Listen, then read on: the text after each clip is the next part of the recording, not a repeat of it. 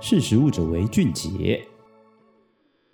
你好，这里是识食物者为俊杰，我是俊杰，对，就是那俊杰。大家好，今天要跟各位谈的主题是你喝手摇饮一定会遇到的问题，那就是蔗糖、蜂蜜跟黑糖谁比较营养？其实哦，比来比去啊，根本都一样。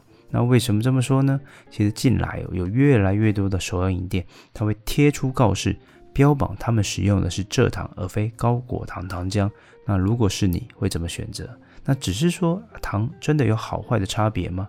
其实蔗糖哦是一种由一个葡萄糖跟一个果糖连结构成的双糖，而高果糖糖浆哦则是百分之四十五的葡萄糖跟百分之五十五的果糖的混合物。因此，蔗糖跟高果糖糖浆相比，虽然葡萄糖、果糖的含量比例差不多，但是前者为双糖的结构，后者则是单糖的结构。那只是说这样子呢，是否会对人体带来不同的影响？那美国的医学会在二零零九年，他曾经发表一篇文章指出，高果糖糖浆哦，其实仍然无法被证实比蔗糖更容易引起肥胖跟其他相关疾病的问题。那过去普遍的相关研究也指出哦，高果糖糖浆和蔗糖在体内的代谢。其实并没有显著的差异，而且研究也显示会造成健康的问题，其实都是食用过量的前提下。然而，二零一零年，美国的普林斯顿大学研究团队在《Pharmacology and Biochemistry and Behavior》期刊中，他也曾指出哦，摄取高果糖糖浆的老鼠比摄取相同热量蔗糖的老鼠，它要变胖的更多。那虽然说如此，相关的研究也仍需进一步的评估才能达成。肯定的结论。那事实上，现阶段的科学研究，它其实都无法解开高果糖糖浆跟蔗糖之间哦，它的生理危害、影响基因表现等详细的机转跟差别哦。但是该文献的文末直指同一个结论：其实哦，任何糖它之所以会造成健康的问题，其实都是使用过量的前提下面才会发生的。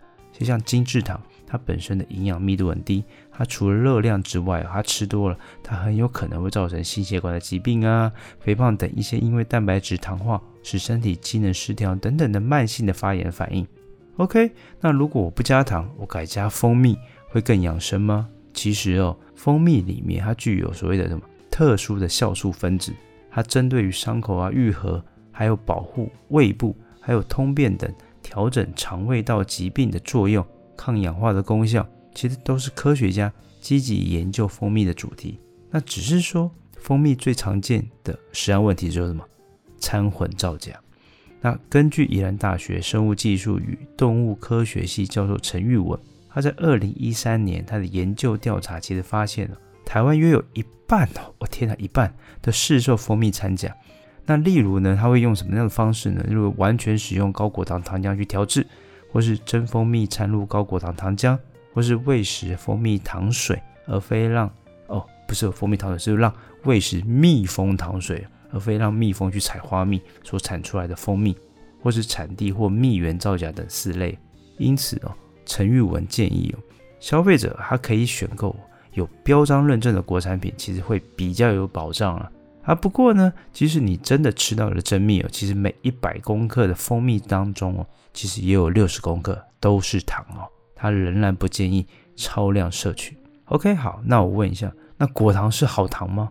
其实果糖哦，是我们日常生活当中哦非常熟悉的糖类，它大量存在于高果糖糖浆里面，水果里面也有，蜂蜜里面也有，所以过去呢，常有人标榜果糖的甜度，它可达到一百五到一百七。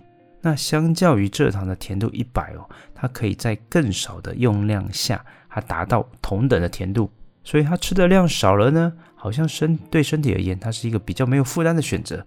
但是哦，近年来对于果糖的几个疑虑哦，却逐渐的浮出台面。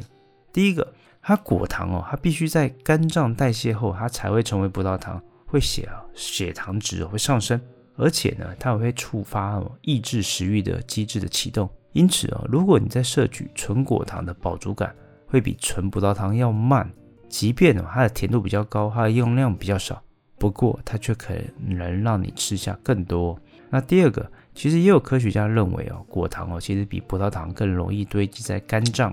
以一项以体重过重者为主的研究显示哦，它长期摄取高果糖或葡萄糖哦，它其实都会造成体重的增加。但是如果果糖的摄取哦，到每日的百分之二十五的热量的程度的时候呢，将会比葡萄糖哦，它更容易造成内脏脂肪的堆积哦，还有三酸甘油脂的上升等问题。所以事实上呢，你日常所摄取的食物哦，其实都含有果糖跟葡萄糖哦，两者对于人体造成的影响，其实根本哦难以区分啊。那所以根据什么流行病的观察的结果显示，能够直接将新陈代谢疾病提升的原因哦。如果你要归咎于果糖吃太多吗？其实哦，这很难说得准啊。那第三个，那近期呢，其实开始有一些研究，它纷纷指出哦，其实果糖哦也有可能哦促使尿酸提高。台湾的调查发现呢，如果你 BMI 大于三十的肥胖青少年，不管是喝全糖或是半糖的饮料，你的尿酸值哦都比不喝饮料的人要高出许多。不过呢，加拿大多伦多圣迈克医院一系列的大规模的分析研究中，其实也发现果糖哦，它对于体重、血压升高或是尿酸的产生哦，其实没有影响。所以在果糖的好坏哦，其实坦白讲，真的很难有一个定论哦。那在这样的前提下面，其实总糖量不要摄取过多，才是一个最重要的观念哦。OK，好，那还是有人这样说，那如果这样子的话，那我吃黑糖。总会比较好吧？黑糖富含很多的矿物质，那选它准没错吧？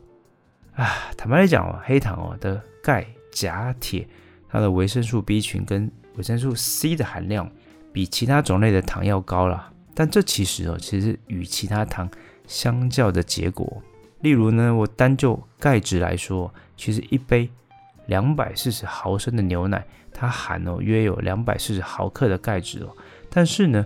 如果我们用这样的量来看的话，我们必须吃下五十公克的黑糖哦，你才有可能得到同等的钙含量。因此哦，一杯牛奶里面哦，仅含约十公克的糖，五十公克的黑糖中呢，就有四十公克的糖。所以呢，黑糖中所富含的微量营养素哦，我还是建议哦，你干脆从均衡的饮食习惯中去摄取，这才是一个比较明智的选择啦。而且哦，根据台湾的营养调查统计，其实就发现了。我们近十年来的含糖饮料的摄取量其实增加两倍啊！那国健署呢，在二零一七年首度在国民的饮食指标中，它增列了糖分摄取的上限。那摄取外加糖啊，其实不宜超过每日总热量的百分之十啊。所以啊，无论是何种的糖，其实都没什么差别了。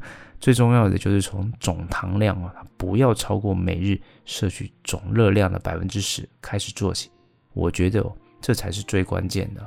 好的，以上就是今天跟各位分享的内容，欢迎大家下次继续收听。识食物者为俊杰，拜拜。识食物者为俊杰。